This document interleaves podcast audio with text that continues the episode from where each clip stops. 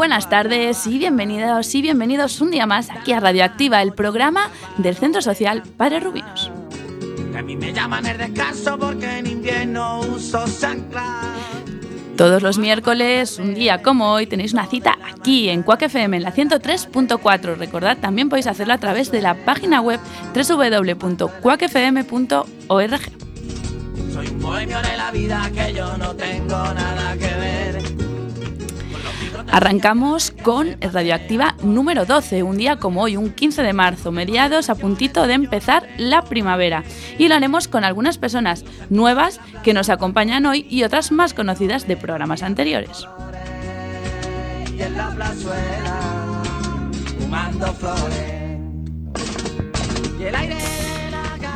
La primera en dar comienzo será Flérida Flores, que continuará eh, descubriéndonos más elementos de su cultura y su población canaima.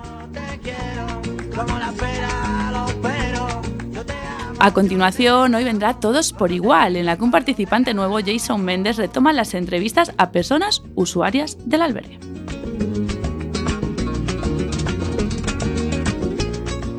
Le seguirá James Rodríguez, que ella intervino la semana pasada con un logrado discurso sobre el feminismo, pero por errores técnicos no pudo salir al aire. Hoy en Espacio Musical hablará sobre un artista icono de su país, Brasil.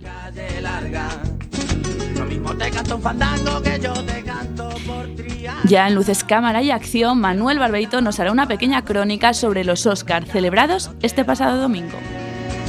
Soy vagabundo, de la por su parte, Joana González, en Sabor de Boca, seguirá viajando por España, poniéndonos los dientes largos con recetas de todo el país.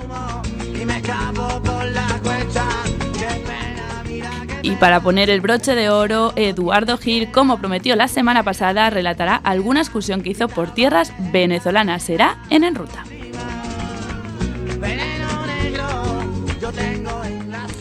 Este programa está realizado por personas del refugio del Centro Social Padre Rubinos. En la parte técnica, en el control, se encuentra Jackie López y Rocío Martínez y yo soy Clara de Vega.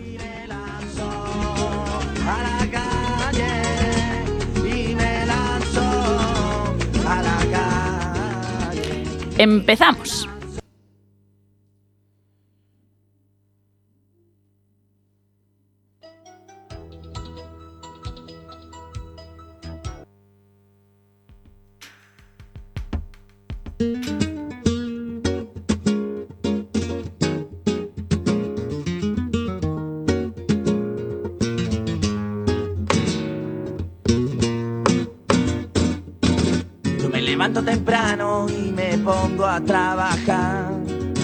Con mi guitarra en la mano yo nunca paro de cantar. Que a mí me llaman el descanso porque en invierno uso chancla. Yo lo hago para notarme en el fresquito de la mañana. Bueno, hoy no suena el equipo A, no sabemos muy bien por qué, porque es la primera vez que pasa esto, pero bueno, errores eh, técnicos, errores del directo. Eh, nada, pues eh, sin esta música da igual, daremos comienzo igualmente a este programa número 12 de Radioactiva y lo haremos pues presentando a las personas que están con nosotros aquí. Empezamos por el fondo. Florida Flores, bienvenida de nuevo, muy buenas tardes. Hola, radio oyentes, buenas tardes. Eh, a su lado se encuentra bueno, una persona que viene por primera vez aquí a los estudios de Quack FM. Él es Jason Méndez. Muy buenas tardes. Hola, muy buenas tardes. Encantado de estar hoy aquí con ustedes y compartir un poco con todos ustedes. Bueno, te escucharemos ahora en unos minutitos.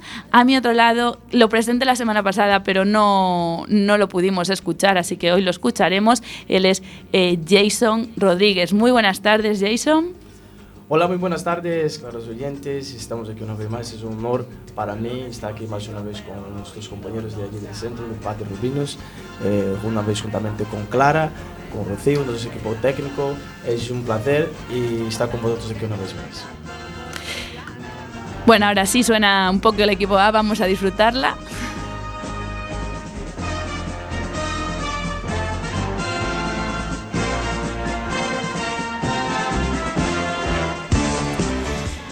Pues continuamos con los saludos y presentaciones. Es el turno ahora de Manuel Barbeito. Muy buenas tardes, Manuel. Hola, buenas tardes todos y a todas.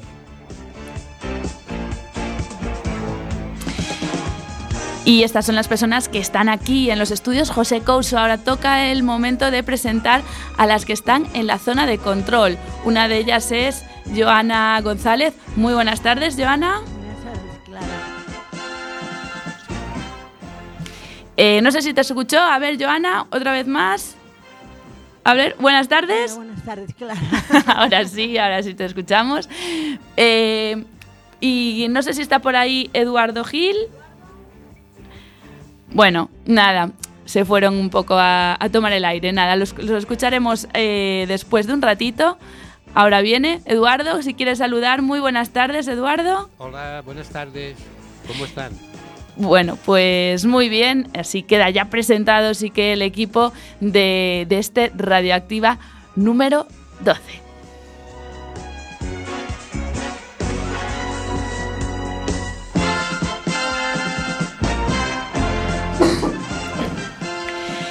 Y como dijimos en la cabecera, eh, va a empezar este programa, le va a dar inicio Flérida Flores, que continúa pues descubriéndonos un poco sobre su cultura, sobre Canaima, eh, y hoy creo que toca eh, tema de mitología. A ver, a ver qué nos cuenta Flérida y su Canaima.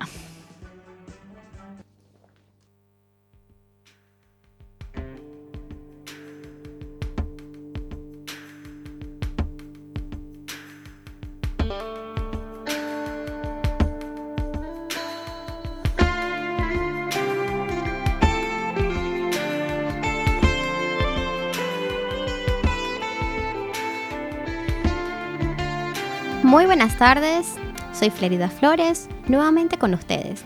Como siempre, encantada de compartirles de mi cultura. Hoy abriremos un poco más nuestra mente para poder comprender los grandes misterios y enigmas en la mitología indígena de mi tierra natal, Canaima.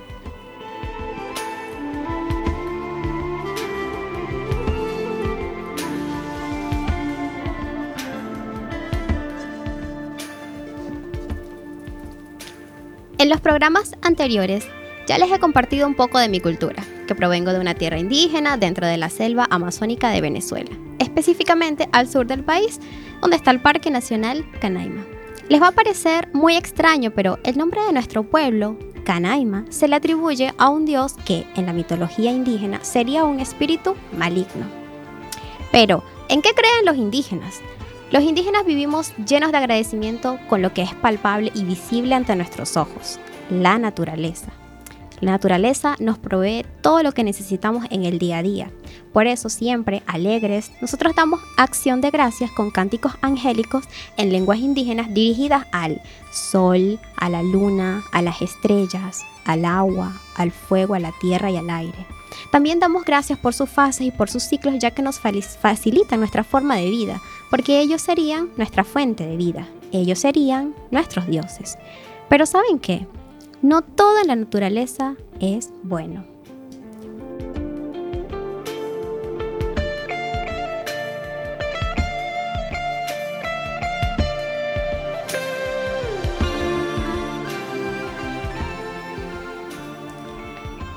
La naturaleza posee una carga de energía tan positiva que es imposible medirla, por lo cual, para que haya un equilibrio perfecto, la existencia también le dio paso a una densa y perturbante energía negativa, que vendría a ser el contraste de la naturaleza, pero afectando de forma negativa. Esto afecta de forma negativa a todo lo que rodea la comunidad de Canaima. Es un espíritu maligno que se incorpora tanto en los árboles como en los animales de la selva. No debes encontrarte solo en la selva. Los días de exploraciones individuales, retiro espiritual o cualquier actividad que involucre apartarse un tiempo a solas no es típico dentro de la cultura indígena. El espíritu maligno, Canaima, intimida constantemente durante el día, pero por las noches acecha las aldeas de los indígenas, pues para él los moradores son una gran amenaza.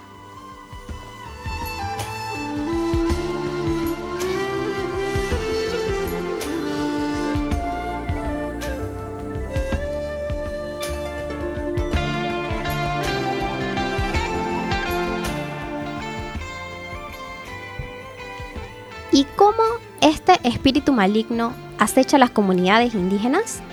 Bueno, Canaima adopta una forma de jaguar negro o un ave negro con el tamaño proporcional al de un avestruz.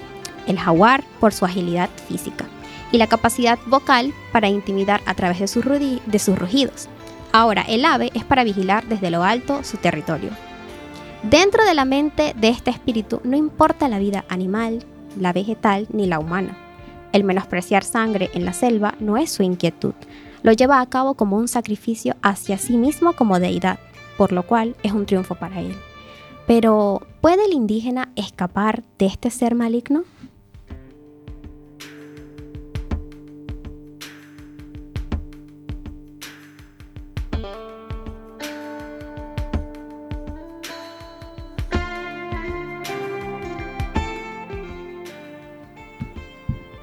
La respuesta es no. Esta tribu indígena no cree en la muerte por causas naturales. Todo lo atribuimos al ser maligno Canaima. Este personaje simbólico es aquel que te alcanza y te vence hasta dejarte sin aliento. Para un indígena que es trasladado a la ciudad más cercana, al módulo médico más cercano, y es diagnosticado, por ejemplo, con neumonía, para ellos quiere decir que el dios Canaima ha soplado en el pecho de la persona de forma mala o si a alguien le duele el estómago, esto se lo atribuyen a una cirugía maligna del dios Canaima, ya que una de sus obras es doblar las hojas de los árboles hasta la forma más pequeña que pueda doblarse. Introduce esta hoja con veneno de los sapos hasta la boca del estómago. Cuando el indígena no puede evitar la inminente muerte, se encuentra en el indígena a los días de su muerte esta hoja con magia negra dentro de su estómago. Esto vendría siendo la marca de Canaima. Al final, estos son llevados eh, como almas a una eterna desaparición de este mundo.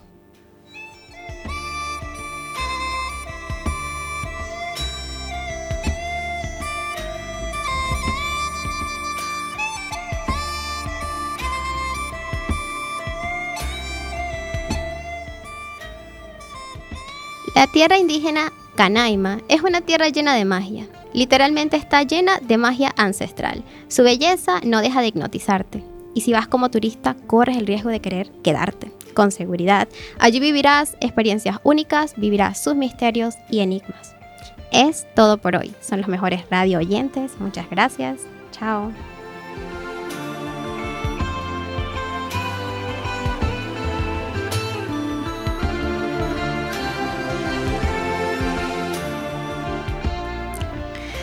Muchísimas gracias, Ferida, una vez más por descubrirnos esos secretos eh, que tiene esa tierra mágica, que la verdad que dan unas ganas de ir, de coger mañana el avión y, e ir hasta allí. Eh. Qué, maravilla. Miles de gracias, de verdad, porque esto es algo muy, muy interesante que solo nos estás contando tú. Yo no, no tenía acceso a esta información, al menos. Y mira, hay un chico que está aquí a, a mi lado venezolano, también desconocía esto. Así que nada, miles de gracias por compartirlo con todos nosotros y nosotros. Felizmente encantada. Chao. Chao. Y nosotros nos vamos en unos segunditos, no os vayáis.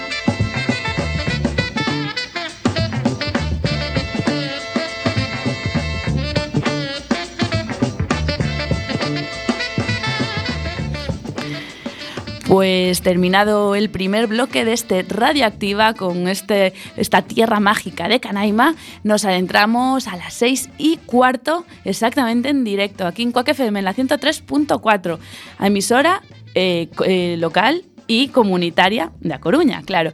Eh, recordad, también os podéis seguir por la página web www.cuacfm.org. A continuación, en Radioactiva, el programa del Centro Social Padres Rubinos eh, llega Todos por Igual.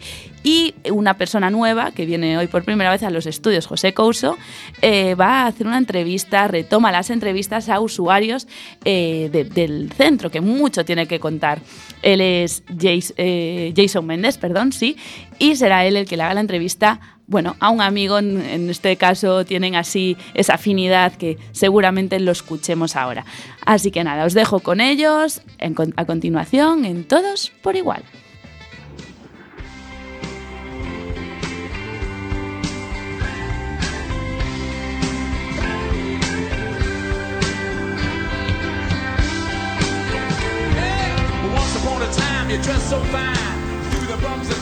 Hola, muy buenas tardes. Eh, hoy venimos aquí a hacer una entrevista a un gran compañero que desde que ha sido conocido, pues ha sido motivar muy importante conocerle. Eh, bienvenidos a todos por igual, soy Jason Méndez y hoy venimos a compartir con ustedes nuestro tema de concienciación y vida. Eh, con nosotros hoy tenemos a Gabriel Ponce de Venezuela con tan solo seis meses en la ciudad de La Coruña. Bueno, Gabriel, eh, vamos allí. Eh, ahora, eh, cuéntanos un poco sobre lo que, te ha traído por acá, por aquí, por, esta ciudad. por. Eh, bueno, primero que nada, buenas tardes. Muchas gracias por la invitación a, a la- radio. Y mi nombre es Gabriel, como ya lo dijo mi compañero Jason. Y bueno, lo que me trae a La Coruña, España, es la misma situación que trae a muchos venezolanos, que es la crisis humanitaria que está viviendo Venezuela en este momento, tanto humanitaria, política y económica. Muy bien. ¿Y cómo ha sido tu experiencia sobre el cambio de vida que has tenido desde que has salido allí de tu tierra natal, de nuestra tierra natal? Bueno, el- el- la experiencia ha sido un poco de aprendizaje, de adaptación, eh, de conocer, de, conocer la nueva cultura que sería la cultura española y la, de verdad ha sido muy, muy chévere, a mí me ha gustado, estoy aprendiendo cada día más, haciendo buenos amigos y yo lo tildaría como que es una experiencia positiva que, que me está ayudando a crecer como persona y a ver el mundo también desde, otra, desde otro punto de vista. Muy bien. Y ahora cuéntanos un poco sobre ti. ¿A qué te dedicabas estando allí en Venezuela? En Venezuela yo era administrador de empresas y trabajé en varias industrias y en Venezuela también, aparte de lo que estudié, me dedicaba mucho a viajar dentro de mi país y también me gustaba hacer cursos y varias cosas que me para instruirme profesionalmente, pero mi carrera como tal fue administración de empresas. Cosa que aún sigues haciendo. Perfecto.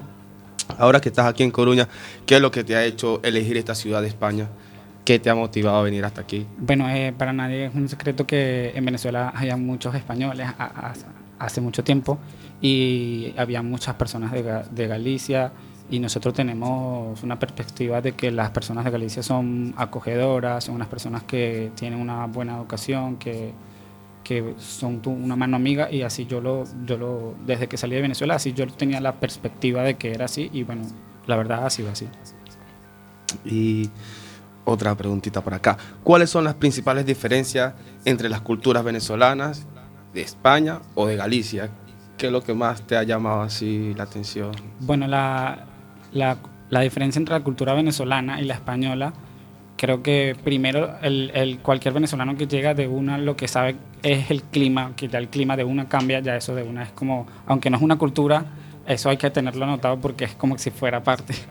Este, pero la, la, la- las diferencias entre las culturas serían como la comida, sería eh, la manera de pensar. A ver, es una manera. eh, aquí tienes una mente latina, ya tienes una mente europea, y entonces, pero más que todo, diría yo, a mí, en mi caso, sería la, la comida, por ejemplo, aquí tomo mucho vino, en Venezuela no se toma tanto vino.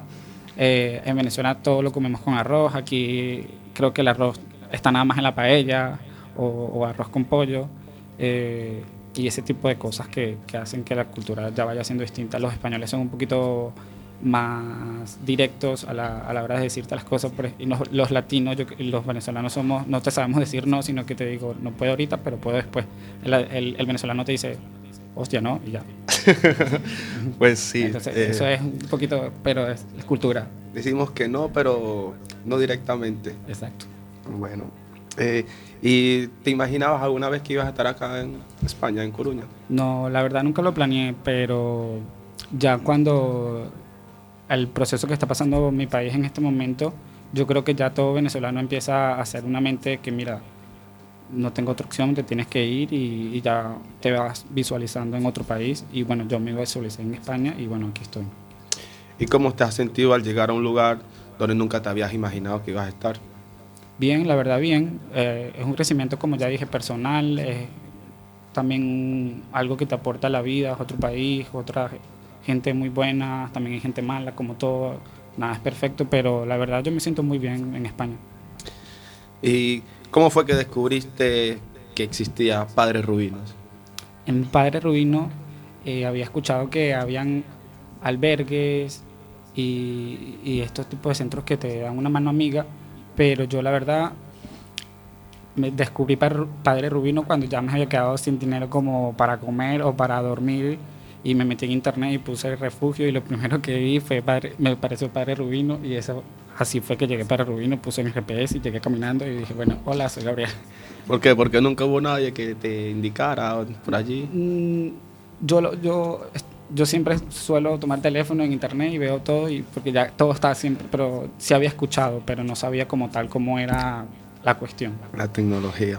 Eh, ¿Y tu experiencia en el centro? ¿Qué tal? ¿Qué nos puedes contar de Eh, muy bien, el día que llegué me trataron bien, me preguntaron de dónde venía, que por qué estaba ahí, y di mis razones como otras personas, y la verdad mi experiencia en el centro fue buena, yo me sentí bien tratado, no me sentí nunca mal, y, y la verdad sí, todo, todo fue muy bueno en el, en el centro. Conocer gente de todos los países, tanto de España como de Brasil, Colombia, Perú, Sí, hay muchas personas allí de todas partes, sí. Y ahora mismo, ¿qué es lo que estás haciendo para seguir adelante? Bueno, en este momento estoy en un proceso de entrar a, a la universidad y estoy en el proceso migratorio para poder regularizarme y poder trabajar legalmente en España. Y eso es básicamente lo que estoy en ese proceso, de poder hacer los papeles y poder conocer nuevas personas. Y estoy en el proceso, como quien dice, de adaptación todavía. Bueno, Gabriel, eh, ya que sabemos un poco sobre ti, ahora quiero que nos hables de tus grandes experiencias, buenas como malas. ¿Qué nos podrías decir? Eh, bueno, mis grandes experiencias en España, yo diría que cuando llegué, yo, por ejemplo, el tema de los trenes, cómo comunican las ciudades y todo eso, eso me, a mí me llamó mucho la atención porque, por ejemplo, en mi país no hay un tren que vaya, por ejemplo, de Caracas a Maracaibo, que, que es otra ciudad. Entonces aquí yo, tú ves como los trenes van de, de, de Coruña a Santiago, de Santiago, qué sé yo. Se recorren el país entero, ¿no? Exacto, entonces eso me fue una buena experiencia. Yo veía el tren y para mí era una nave espacial. Pues eso es, a disfrutarlo, que para eso están.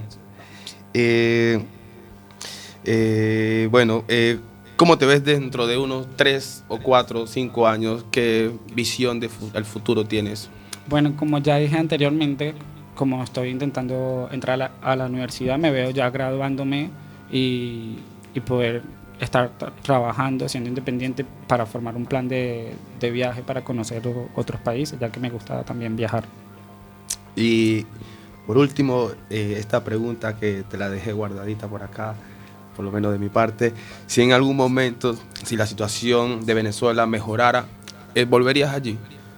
Bueno, es- esa es una pregunta un poquito drástica, pero eh, yo creo que, que yo por lo particular conozco venezolanos que dicen que no regresan hacia el país se mejore, pero yo creo que los venezolanos dejamos como está, nuestro cuerpo está aquí, pero nuestro corazón está allá, porque nosotros no venimos porque queremos, sino porque de verdad hay una situación y está pasando algo.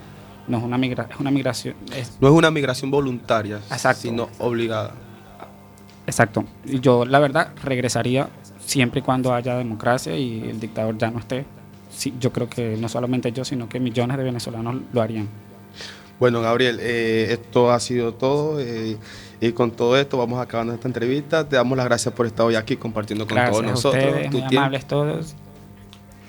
Sí, antes de, de terminar la, la entrevista, eh, bueno, una gran entrevista además, eh, que aquí hay eh, tres venezolanos, ¿no? Eh, entonces me hacía gracia, pues me hacía gracia, no, me, me parece que ese, teníais esa mirada de complicidad, de asintiendo cada palabra, ¿no? Que como que suscribís cada palabra que, que decía Gabriel. Y, y, bueno, por eso me parece muy interesante la entrevista que, que acabas de decir. Y con, con dos cosas me quedo también. De primero que decías que los gallegos eran como acogedores y tal.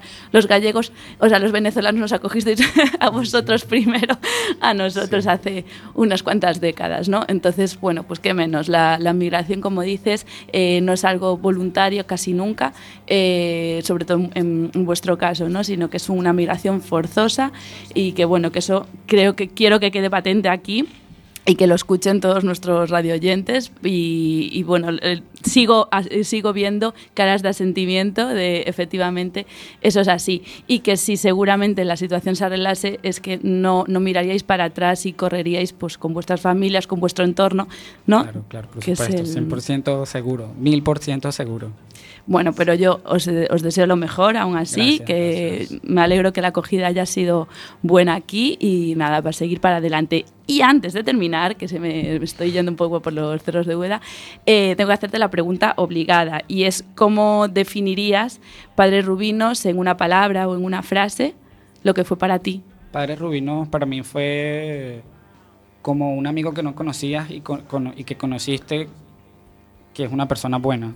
Así yo defino Padre, Padre Rubino, porque la verdad eh, no, no lo tenía en mente, eso en nuestros países no existe y la verdad yo defino Padre Rubino como un amigo de una persona que, que no tiene un techo o no tiene un plato de comida o algunos tienen otro tipo de problema, pero yo lo veo como un amigo. Vale, pues qué bonito. Con, con esas palabras nos quedamos. Daros las gracias de nuevo a ti Gracias. por esa gran entrevista, Gracias. a ti por venir a- hasta aquí a, a- a someterte a, estas preguntas. Y nada, muchísimas gracias. Os dejamos con espacio musical y Jason Rodríguez, que nos va a hablar sobre eh, otro país, sobre Brasil, y nos va a hablar sobre un icono. Yo creo que lo vais a escuchar, o sea, lo vais a conocer, perdón, a las pocas notas. Escuchamos a Jason Rodríguez en Espacio Musical.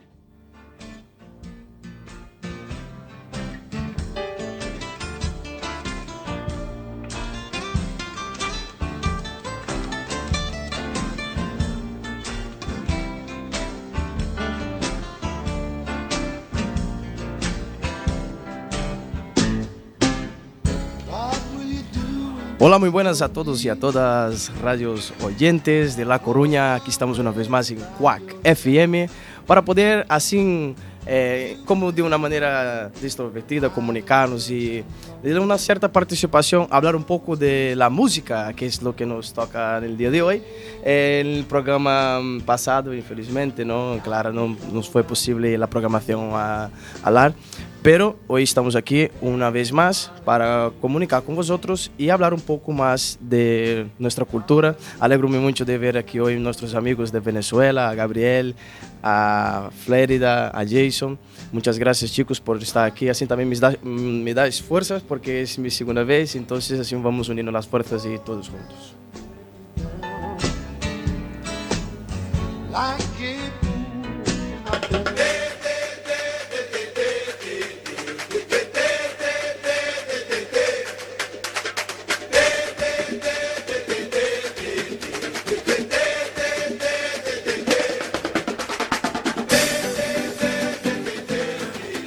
Pues en esa oportunidad de hoy vamos a hablar de un ícono muy conocido en Brasil que se llama Antonio Carlos Eh, por su vez, creo que a vosotros no suena mucho ese nombre, Antonio Carlos. ¿Quién será Antonio Carlos? Pues Antonio Carlos es más conocido en el mundo de la música como Carlinhos Brau. Ese, ese fenómeno de la música afro-brasileña o afrodescendente africana es un compositor integrante de unas bandas, de las bandas de Chimbala y Axé de Brasil con una gran interferencia e influência no mundo musical, não só a nível nacional, como também a nível internacional. E hoje quero comunicar e compartilhar com vocês um pouco de sua cultura, que também é minha cultura, por ser um paisano meu, um pouco de la influência que trajo sua música diretamente e indiretamente, não só no interior, mas também no exterior. E também daremos a conhecer um pouco de como foi sua carreira musical, como foi seu crescimento, como foi que ele chegou a ser introduzido a la música o qué manera la música llegó a él, porque es un dato muy curioso a saber que muchas de las personas se hacen famosos del día para la noche, pues no, no, no. Todos, nosotros, todos nosotros pasamos por un proceso y ese proceso quiero compartir con mucho orgullo y con honor, que es de Carlinhos Brau y vamos a hablar un poquito de este fenómeno de la música.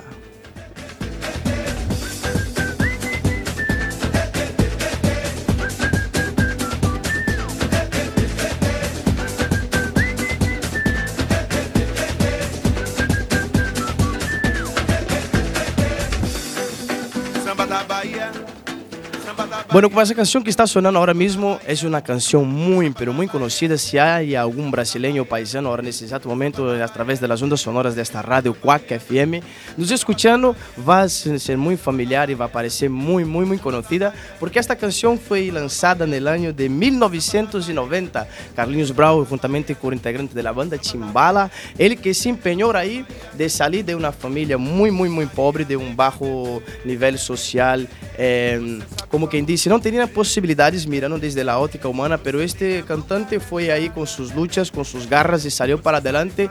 En el año de 1990, Carlinhos Brau tuvo la oportunidad de conocer, de conocer también otro cantor que de ahí vino su nombre y el su significado, que para quien no sabe, el nombre de Carlinhos Brau eh, viene de un nombre de un esclavo africano que se llama Henry Box. Eh, ese esclavo en su época, en la, en la, década de 1923, ganó su libertad a través, mira qué curioso, ¿eh? a través de una caja de correo. Él que estaba en África se metió dentro de una caja de correo y llegó hasta la ciudad de Bahía, en Brasil, que fue allí en su primer puerto y dado a conocer ese, ese esclavo, fue muy conocido por su llegada allí. En esta época se pronunció su libertad y desde ahí entonces Carlinhos Brau teve la oportunidad de conocer su cultura, su historia y desde ahí vino su madre y les dio este nombre que es muy famoso y muy conocido hoy en todos los territorios nacional e internacional.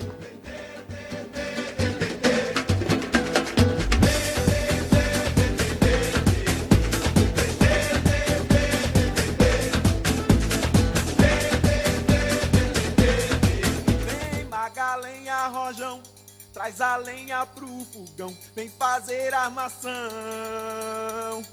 Hoje é um dia de sol, alegria de coió, é curtir o verão. Aproveitando desta mesma canção que acaba de sonar agora mesmo, Macarena Rojão, nos traz a conhecer uma canção que hoje é muito tocada em todos os espaços musicais, discotecas e bares. E esta canção é muito conhecida por ter sua letra muito contagiante, um ritmo muito, muito alegre. E esta canção Carlinhos Brau hizo justamente na época que cumpriu sua madre eh, seus 54 anos, assim depois de estar atrás de uma luta contra um câncer. E estavam vivendo um momento muito, muito, muito complicado de sua vida. E foi aonde se logrou fazer a composição desta canção. Para quem não conhece, sua madre e su, seus padres têm por, por nome la madre eh, Inês Foguinha do Bronx, que também é mais conhecida no Pelourinho de Bahia como Mãe Negrinha, né? Então, assim, com muita dificuldade, nesta época, Carlinhos Brau, tendo a composição desta canção, le hizo totalmente dedicada a sua madre, porque logrou a passar uma luta atrás, lutar 10 ou foi 5 anos com lutas através de uma enfermidade e saindo desta enfermidade, este integrante musical pudo compor esta canção e dedicá-lo a sua querida madre.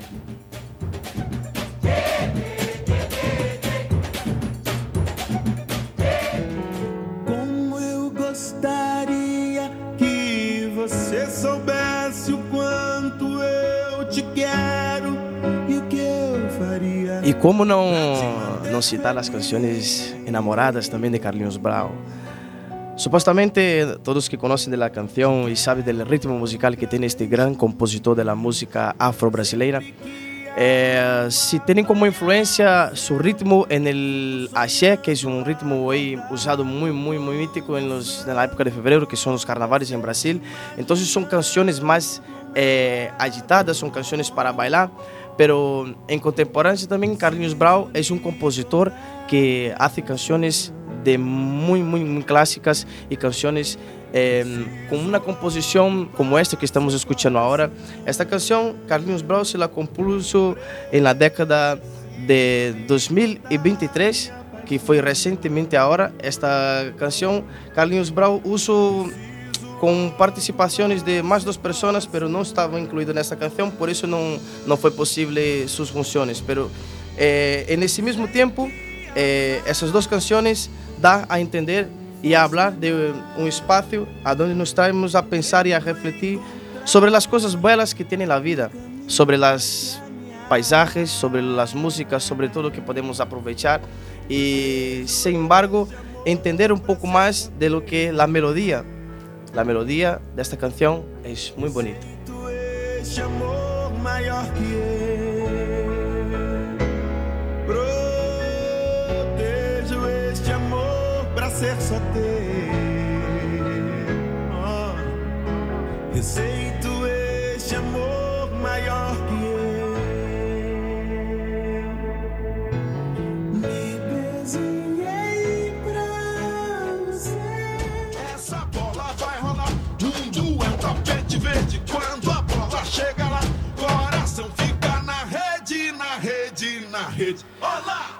Esta canción también es una canción muy, muy, muy, muy conocida. De cierto, el tema y la entrada de la canción sonáis muy, muy, muy bueno, porque así recientemente pasamos la Copa del Mundo y esta canción fue como pauta para ser uno de los temas principales de la, de la apertura de la Copa del Mundo.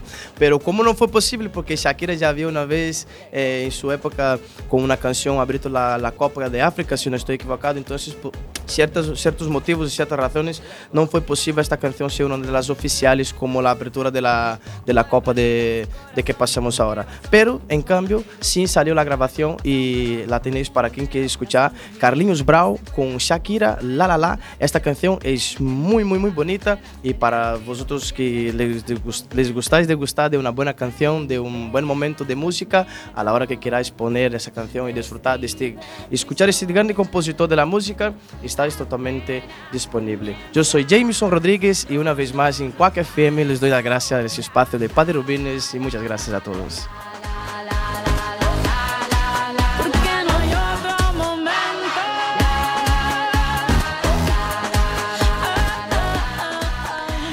Gracias, James. Eh, James, eh, como veis, no es la primera vez que hace radio este chico, porque madre mía la soltura que tiene. Mil gracias eh, por esa frescura que traes aquí a Coque FM. Esperemos verte la próxima semana. Y te tengo que despedir. sí, Cuéntanos. Eh, sin, sin más, yo quiero mandar aquí un saludo especialmente porque hoy lo había prometido que estábamos aquí y nos estás escuchando ahora en ese exacto momento unos oyentes allí de la institución Sísifo, que también es una institución que también como Padre Rubines nos hace también eh, servicios sociales y es muy importante. Os mando un saludo para las chicas Carolina, Raquel y Sueli. Muchas gracias. Pues ahí queda ese saludo y nada, te despedimos. Muchísimas gracias, gracias James. Y nada, hasta la próxima semana. A vosotros, muchas gracias a todos. Chicos. Y nosotros nos, nos vamos en unos segunditos. No os vayáis.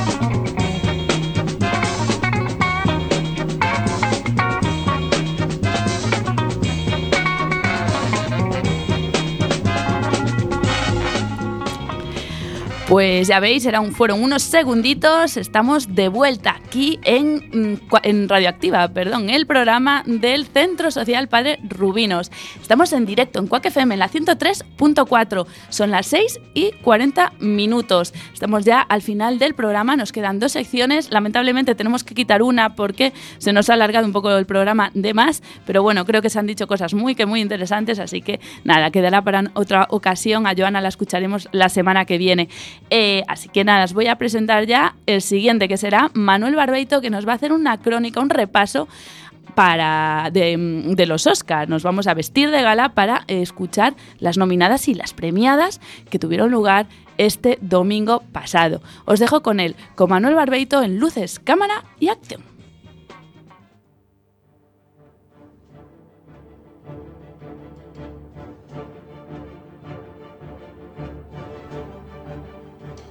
Hola, buenas tardes a todos e a todas. Soy José Manuel Orbeito e hoy en Luces, Cámara, Acción os hablaré de los Óscar de Hollywood 2023.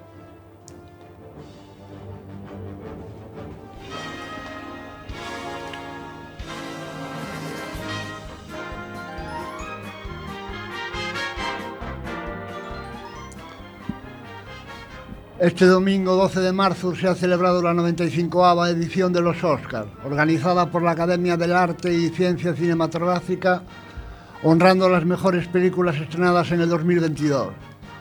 Tuvo lugar en el Dolby Theatre de Los Ángeles. A continuación pasaremos a hablar de las mejores películas ganadoras de esta edición.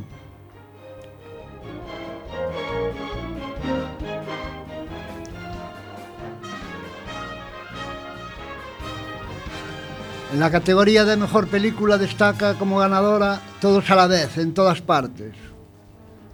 Con este título podemos apreciar la desternillante comedia de acción ambientada en un cotidiano multiverso. La película relata la historia de una migrante china en Estados Unidos, que se ve envuelta en una aventura en la que solo ella puede salvar al mundo, canalizando una serie de poderes que le nacen en cada multiverso en el que se ve inmersa. Otras nominadas dentro de esta categoría Y no tiene buena pinta.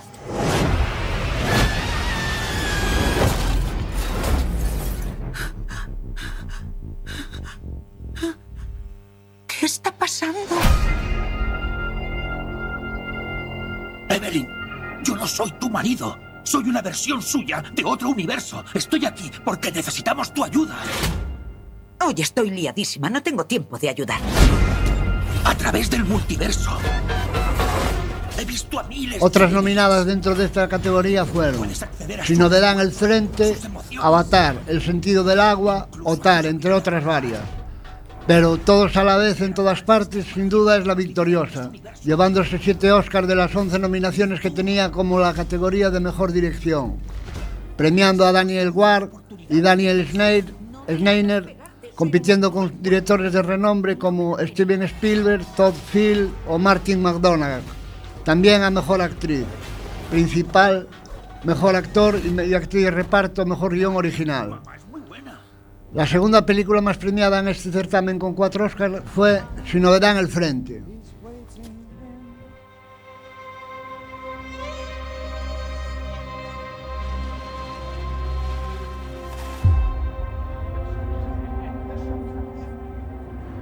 Relata la terrible angustia y experiencia de un joven soldado alemán en el frente occidental de la Primera Guerra Mundial.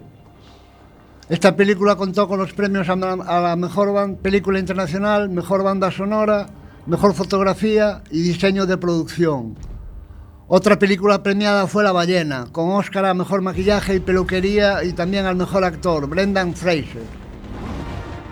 La gente es increíble. Sé que estas normas pueden parecer restrictivas, pero recordad que el objetivo de este curso es que aprendáis a redactar con claridad y convicción. Y recordad, Nos cuenta la historia de un solitario profesor inglés que tiene obesidad mórbida y vive recluido. Intenta reconectar con su hija adolescente para tener una última oportunidad de redención. Otra gran favorita era Avatar, El sentido del agua, que compitió en cuatro categorías diferentes.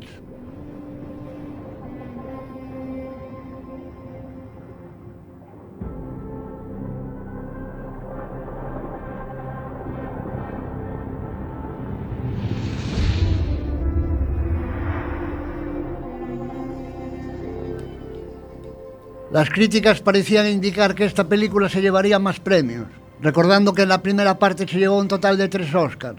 Mejor fotografía, mejor dirección artística y mejores efectos especiales. Sin embargo, en esta segunda parte se tuvo que conformar con, el premio de- en esta última categoría, efectos especiales. Dentro de la categoría de superhéroes de Disney, de Marvel Comics, perdón, distribuida por Walt Disney Studios, destacamos Black Panther, Wakanda Forever, llevándose el premio de mejor diseño de vestuario.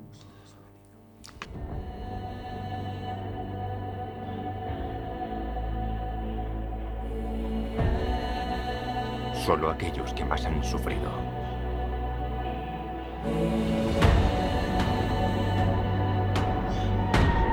Pueden ser grandes líderes.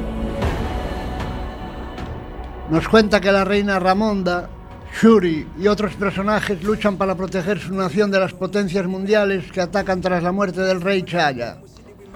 En la gala de este año no existieron incidencias destacables ni momentos incómodos como en la anterior edición.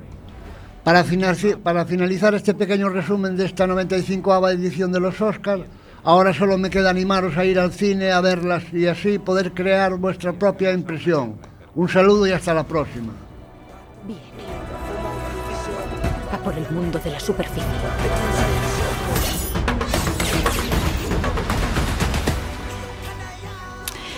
Grande Manuel Barbeito, muchísimas gracias por ese gran repaso a, a las películas premiadas y más nominadas. Eh, bueno, a- la de todos, no me sé nunca el nombre. Bueno, la ganadora eh, creo que fue una, mm, bueno, que se llevó todo, vamos, que no, era la favorita, pero no pensaban que se, que se fuese a llevar tantas cosas, sobre todo los premios más, más principales, ¿no? Así que yo la vi y bueno, eh, hay que verla, solo digo eso, eh, para que cada uno haga su propio juicio. Hay tanto críticas buenas, malas, de todo, pero bueno, es peculiar, dijemos- dejémoslo ahí. Eh, nada, muchísimas gracias Manuel por venir todas las veces eh, aquí a Radioactiva y compartir pues numerosos temas, porque ya no sé cuántos temas llevas aquí. A vosotros por escucharme y prestarme atención. Muchas gracias. Y nada, rápidamente ya vamos a pasar a En Ruta con Eduardo Gil, que creo que nos tiene preparada una experiencia bastante movidita en tierras venezolanas, por la selva. Bueno, ya nos lo cuenta él. Os dejo con él, con Eduardo Gil en En Ruta.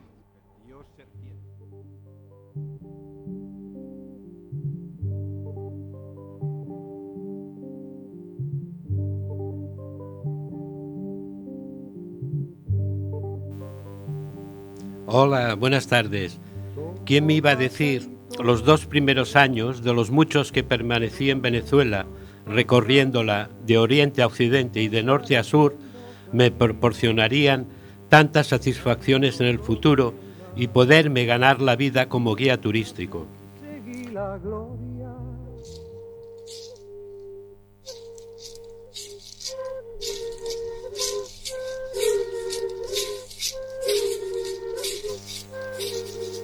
Un día llegó un holandés acompañado de un profesor botánico de la ULA, Universidad de los Andes, Mérida. Su familia coleccionaba orquídeas y me contó el holandés que era la tercera generación viajando por el mundo en busca de estas bellas flores. La flor nacional de Venezuela es una orquídea que popularmente se le conoce como flor de mayo. El árbol es el araguaney. Cuando florece se forma una alfombra en las copas de los árboles de un amarillo intenso y el pájaro es el turpial. El profesor me explicó que buscaba una orquídea endémica de esta península. Le contesté que yo era un profano en la materia. El profesor tampoco tenía idea. Insistió que los llevara al Cerro del Humo, que es donde se encuentra esta orquídea. El holandés la reconocería y me quedé sorprendido las veces que he subido a este cerro y sí veo orquídeas, las reconozco. Cuando florecen a veces están tan altas que es imposible de agarrarlas si no trepas el árbol. Alguna he visto al alcance de la mano. Resaltan sus colores a la distancia.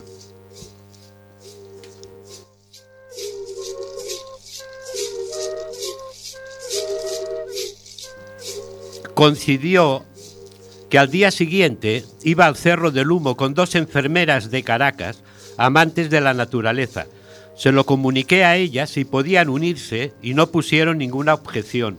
Nos levantamos temprano y salimos de San Juan de las Galdonas en camioneta hasta San Juan de Unare, por pistas sin asfaltar, cruzando ríos y selva, dejando a la izquierda pueblos pequeños de la costa, Huacuco, Guarataro, Caballo. Llegamos a nuestro destino y caminamos cuatro kilómetros por una pista en muy mal estado, incluso para un todoterreno en época de lluvias. Es complicado, lo mejor es hacerlo a pie. Alcanzamos Ipara, una playa muy larga de arena gorda, donde hay cuatro casas de pescadores. Tardamos media hora en cruzarla, hasta llegar al final, Boca de Cumaná, un río grande del mismo nombre. Otra opción era trasladarnos en Peñero hasta Santa Isabel, donde empieza el Parque Nacional a partir de la cota 400. Se extiende hasta el promontorio más oriental de la península y subir los 1.300 metros hasta el cerro. Para abaratar costos decidimos el plan B. Disponíamos de tiempo, descansamos, nos bañamos en una poza del río donde a un lado se encontraban mujeres y hombres lavando ropa y aseándose, sus casas esparcidas en la orilla del río. El profesor me preguntó por dónde vamos.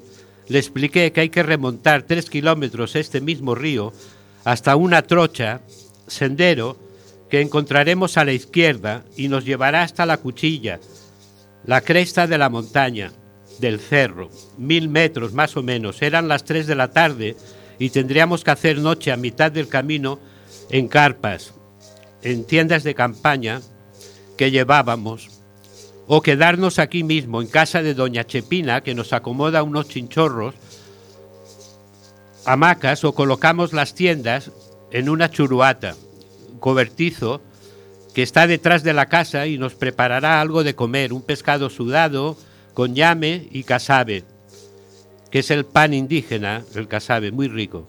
Mañana será otro día. Por mayoría decidimos empezar a subir.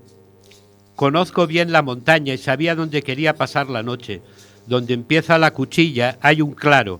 Sería perfecto para las tiendas. La trocha estaba bastante limpia de vegetación.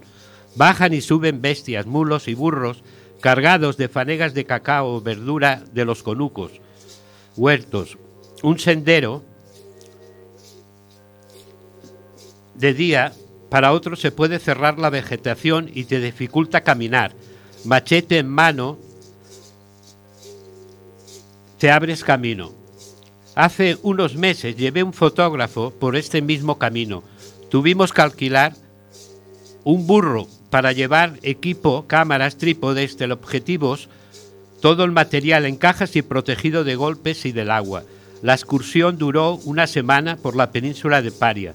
Recuerdo, el hombre era incansable.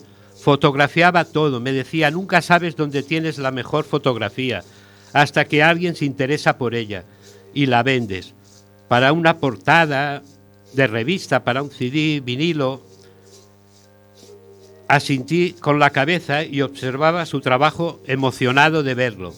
Se, te se fotografiaron monos, araguatos, aulladores, capuchinos, aves, mariposas, váquiros, cachicamos, flores, liconias, paisajes, cascadas, ríos, pozas. Subiendo se nos hizo de noche. Vamos muy lentos, más de lo que pensaba. La temperatura rondaba los 30 grados y con la humedad existente el cuerpo tiene que adaptarse y hay que beber agua para no deshidratarte. La noche es prohibitivo caminar por estos lugares. Es recomendable recogerte en carpa o chinchorro y dejar paso a la noche y a sus depredadores y esperar el sol que saldrá de nuevo mañana. En una de las paradas que hicimos esperando a los rezagados, propuse quedarnos al lado del camino limpiándolo un poco con el machete, podríamos colocar las carpas. La idea todos la cogieron con entusiasmo, nos pusimos manos a la obra, la cresta está cerca, dentro de media hora no se verá. No se verá nada y nos salimos de la trocha, nos podemos perder. Montamos rápido las tiendas, cada uno la suya, las enfermeras, el profesor con el holandés y yo en la mía. Me hice un cigarro con hoja de tabaco natural, que era lo que fumaba en aquel tiempo. En la madrugada desperté sobresaltado. Un animal me golpeó el brazo y desperté gritando. ¿Qué sucede? preguntaron las enfermeras. Nada, nada, una lapa, un rabio pelado, que se rascó con la lona y tocó mi brazo. Y se asustó igual que yo al gritar. Si salís de la tienda, tened cuidado. ¿Dónde pisáis? Buenas noches. Me, desperté al alba con fresquito. Estábamos a unos 900 metros y pronto alcanzaremos la montaña y caminaremos por ella unos 15 kilómetros. Manteniendo los 1000, 1100 hasta la pica del Cerro del Humo. No dejaba de pensar en la orquídea que buscaba el holandés. La encontraría. Salieron de la carpa las enfermeras y al un- unísono nos deseamos buenos días. Terminamos de recoger y el profesor y el, ho- el holandés fueron los últimos.